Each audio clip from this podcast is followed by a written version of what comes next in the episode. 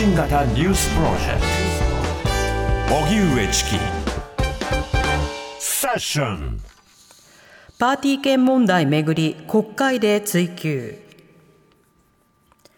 自民党の最大派閥安倍派がパーティー券のノルマを超えた販売利益を議員側にキックバックしていたとされる問題をめぐり国会では今日安倍派に所属する大臣らに対し立憲民主党など野党からキックバックがあったのかなど追及が相次ぎました。宮下農水大臣などは事実確認をしっかりした上で対応するものと認識しているなどにとどめています。同じく安倍派に所属する松野官房長官は記者会見で捜査機関の活動内容等に関することでありお答えは差し控えたいなどと述べました。さらに自民党の森山総務会長は記者会見で政治資金規正法の改正も視野に議論が不可欠との考えを示しました。一方公明党の山口代表は自民党がきちんと国民に説明していく必要がある。適切な処理をし信頼を取り戻してほしいと述べました。さて政治資金問題をめぐっては国会で野党の追及が続いています、はいね、こちらについて政治と金の問題に詳しい日本大学名誉教授で政治学者の岩井智明さんに伺います、はい、岩井さんこんばんは。はいこんばんは。よろしくお願いします。お願いいたします改めてこのパーティー券をめぐる問題、はい、これはどういったところが問題になっているんでしょうか？そうですね、これ、一言で言えば、ですねちゃんとその、えー、政治資金の流れというものをきちっと報告しなければいけないこと、これがですね完全にないがしろにされていたということなんですよね。はい、で、えーまあ、パーティー券については、ですね以前からあ、まあ、企業だ企業献金やなんかの抜け道になってるんではないかという噂がまあ、絶えなかったんですけれども、まあ、今回、橋なくもこれが、まあ、あの明らかになったということになりますし、はい。まあ、キックバックというように、まあ、政治家にもえー、は裏金が事実上作られていたと。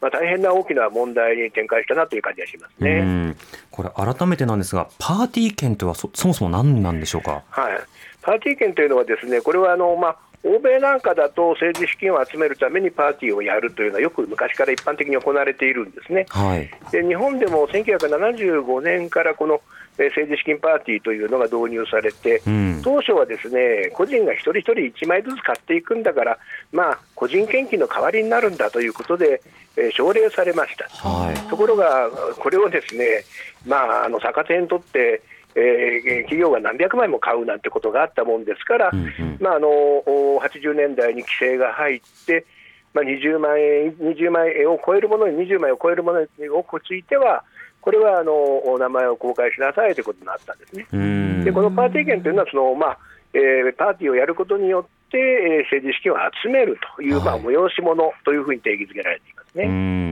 実際しかしそれでさらに抜け道としてじゃあ20万円以下として、はい、あの2万円のパーティー券を同じ企業の人で11人がこう買うなど分散させるといった、はい、まあ、あの裏道というものがさまざまにこれまでも問題になってましたよね。そうですね、実はあのパーティー券の収支については、ですねこれだ、誰もチェックしてないんですね、だからチェックの仕組みがないということが言えると思います。はい、ですからあの、20万円、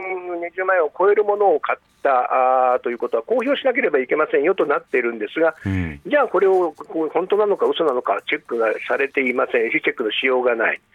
まあ、さらに言うならば、パーティー券が全体でどのくらい売れたのかと。1000万円パーティー券収入がありましたと言っても、本当は1500万あったんではないかと、まあ、いうようなことこれもチェックのしようがないという、実は問題点がある、まあ、逆に言えば政治家の側からすると、こういう抜け道があるんだということですよね。あとこれまでも白紙の領収書問題など、いくつもの問題が指摘されてきましたが、はい、その中でとりわけキックバック、これはどういった問題がさらに起きるということになるんでしょうか？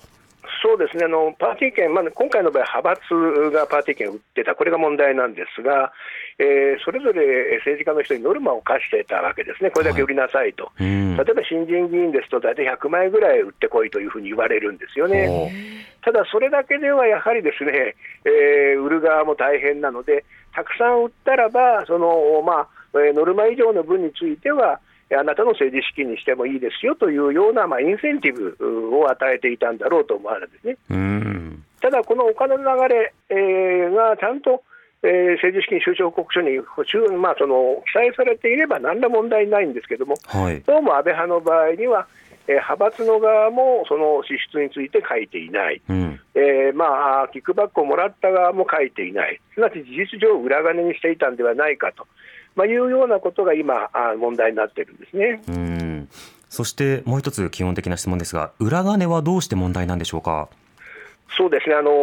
まあえー、政治党会の問題というのは、やはり、えーまあ、民主主義の大きな課題であるんですね。うん、で民主主義というのは、やはり、えー、お金なしには、まあ、動かないということは間違いがない、しかし、お金で政治が動かされてしまっては困るということもあって、ですね、えー、政治党会の問題については、あのきちっと収支報告をして、えー、まあ、透明化をすると、そしてそれを国民が見て判断するということが求められています。と裏金というのは作られますと、これ,、まあ、これからこの部分から外れてしまうわけですから、まあ、ともすれば、そのまあ、見えないの中で、政治がお金によって動かされるという危険性もあるんですよね。なるほどこれあの総理は各派閥の説明に任せるとしていますが、この姿勢というのはどうなんでしょうか？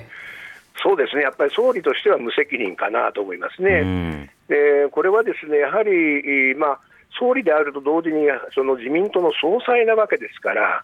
当然、その各派閥、所属の、まあ、派閥なんです。所属の議員の問題ですから、はい、ここに対してさまざまなその、まあ、こういうことをしろ、ああいうことをしろと、もっときちっとしなさいということを言う立場にあるはずなんだけど、どうもここに遠慮があるということ。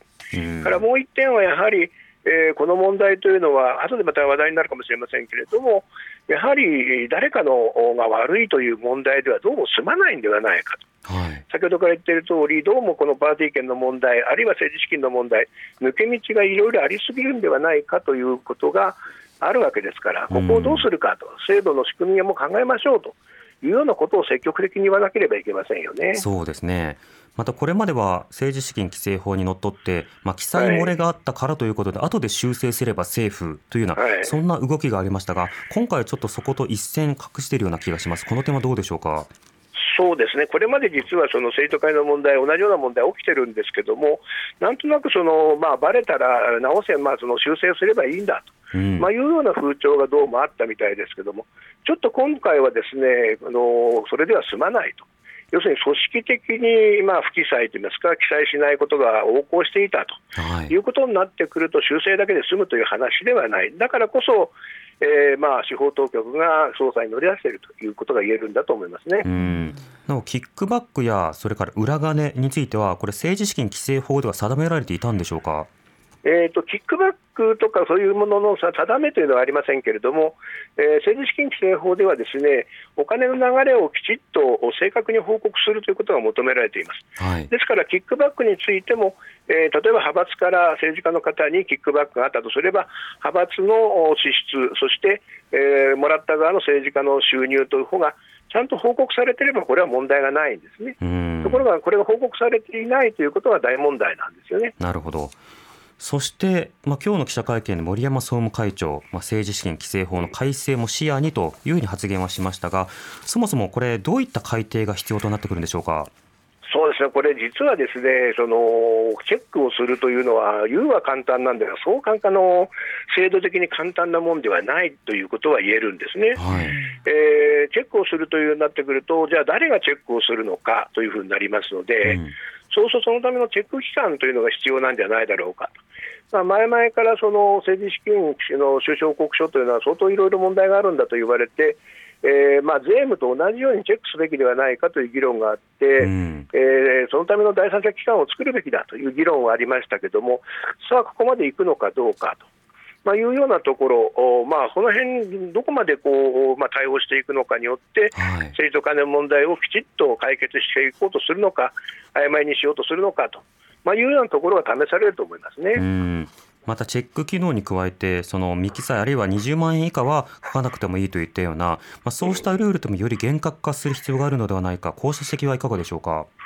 そうですね。あの政治資金パーティーというのは、要するに政治資金集めですから、事実上、これはパーティー券を買うということを買うということは、献金と同じに扱わなければいけないという考え方もあると思いますね。はい。そうすると政治献金は5万円以上した人については、これ、氏名公開しなければならないと、うん、まあ、いうことになっていますから、まあ、これに合わせると20万円ではなくて5万円ということになってくると、はい、それから当然、その献金と同じ扱いになってくると、えー、パーティー券を買える人、買えない人というのをはっきりすると、うんうん、まあ、いうところで同じ扱いにすべきだということ意見も言えると思いますね。うん、パーティーパーティー、まあ、それからと勉強会など、まあ、事実上、集金機能となっているような場面というのは少なくないですよね。そうですね、これ、いろんな形が、まあ、の出てきてて、えー、パーティー、かつパーティーというものは一体どういうものなのかという具体的な規定って催し物という以外ないんですね。だからいろんな形があります。それからですね最近ではですねパーティーではありませんけれども、クラウドファンディングでお金を集めるという方法も出てきてるんですね。はい。そうすると、これも実はあのお金集めなんだけど、事実上の規制がないと、まあ、いうところで、やはり、えー、政治資金集めのやり方、ずいぶんいろいろ変わってきていることもありますので、もう一回、まあ、その規制法そのものを、まあまあ、見直していくという必要もあるのかなと思いますね。なるほど。これ規制法の見直し、もうこの10年間、何度も何度も必要だという話はしてきたと思うんですが、まあ、父としてすみません、この進まなさについてはどうでしょうか？そうですね。私もその政治改革に関わりましたけども、えー、まだまだやり残したことがいっぱいあるんですね、はい、じゃあ改革をしようという話になると、実は与野党ともに、えー、本音としてはあんまりやりたくないと。というのは、改革をされると、やっぱり規制が厳しくなる、金集めが難しくなるといったような、どうもそういう認識があるんじゃないかなという感じがしますよね。また今回の検察による捜査、この点、注目はいかがでしょうか？そうですね、これ、あのまあ、あこの責任問題というか、法的責任の問題が政治家に及ぶのかと、うん、えー、実はそのこの虚偽記載、あるいは未記載という問題というのは、一義的にはですね、えー、会計責任者、それからまあその収支報告書を書いた記載責任者がまず責任を問われるんですね。はい、で政治家との共謀がないとなかなかこう政治家に責任を問うというのは難しいと。ただ昨年の薗浦議員の事件は、あまあ、その議員と秘書が共謀したということで、えー、責任を問われているんですよね。えー、今回の場合もやはり、これだけ大きな問題で、えー、政治家がその、まあ、責任を問われないと、まあ、いうことになってくると、えー、そもそもこれは何だったのかということになってしまいますので、検察の方も相当やはりですね、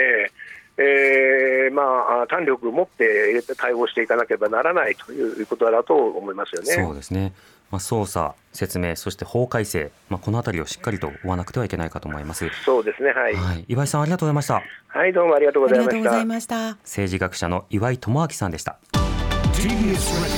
TBS 荻上チキセッション TBS ラディオ905-954